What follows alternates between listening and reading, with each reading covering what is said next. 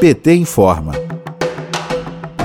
projeto do governador João Dória, do PSDB, quer privatizar as principais empresas do estado de São Paulo. O pedido foi feito em regime de urgência pelas comissões da Assembleia Legislativa de São Paulo, a Alesp, por meio do projeto de lei 777 de 2019, que autoriza o executivo a conceder as linhas da Companhia do Metropolitano de São Paulo e da Companhia Paulista de Trens Metropolitano para iniciativa privada por meio de licitação. Carlos Aratini, deputado federal do PT por São Paulo, lembra que a privatização ameaça a qualidade dos serviços metrô de São Paulo foi pioneiro no país. Foi a primeira empresa que investiu e construiu um metrô. E agora é, a gente está vendo diversas linhas sendo privatizadas. A linha 4, a linha 5 já foram transferidas para iniciativa privada.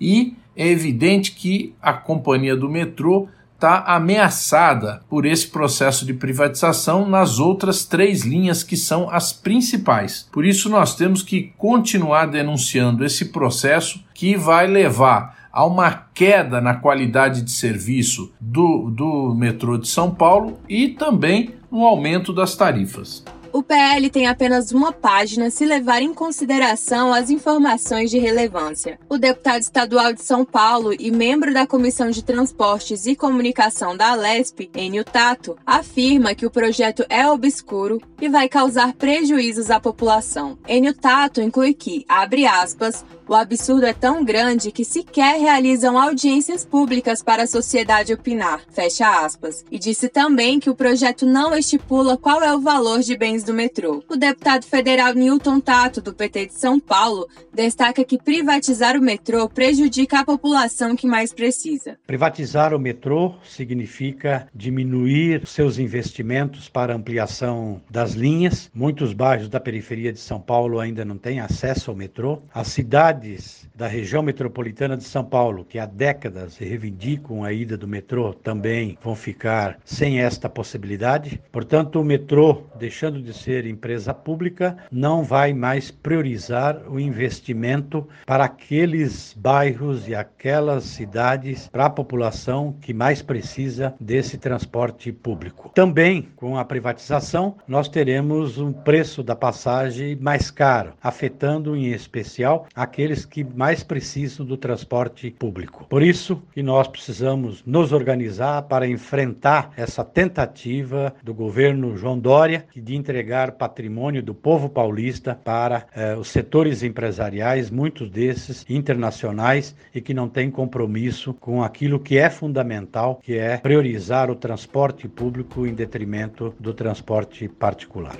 O metrô de São Paulo foi inaugurado no ano de 1968 e é controlado pela Secretaria Estadual dos Transportes Metropolitanos. E há alguns anos a sua rede de trilhos está saturada. São muitos trens e estações lotadas em horários de pico e grande parte do dia. O projeto de lei diz que será aberto um programa de demissão voluntária e poderá transferir funcionários concursados de acordo com critérios do executivo. Para o deputado federal Paulo Teixeira, do PT de São Paulo, os serviços públicos são fundamentais. Vamos ouvir. A elite brasileira costuma falar mal dos serviços públicos, mas é impressionante o como ela gosta de privatizar os serviços públicos para ela mesma explorar. Os serviços públicos são fundamentais. Veja o metrô, é um dos melhores sistemas de transporte público urbano brasileiro, melhor do que até o metrô de Nova York. Mas agora a elite brasileira quer ficar com esse filé mignon. Não podemos permitir. Queremos um metrô público de boa qualidade nas mãos do Estado para garantir transporte ao povo brasileiro de qualidade. Enio Tato alerta que, como Dória tem a maioria na Assembleia Legislativa, ele acaba fazendo o que quer, como enviar projetos de privatização sem o mínimo de informação e respeito aos usuários. Tato também lembrou que na Grã-Bretanha, após 25 anos, as linhas do metrô estão voltando para a administração pública. E o exemplo só mostra que o Brasil está indo na contramão das políticas públicas. De Brasília, Terra Thaís Costa, para a Rádio PT.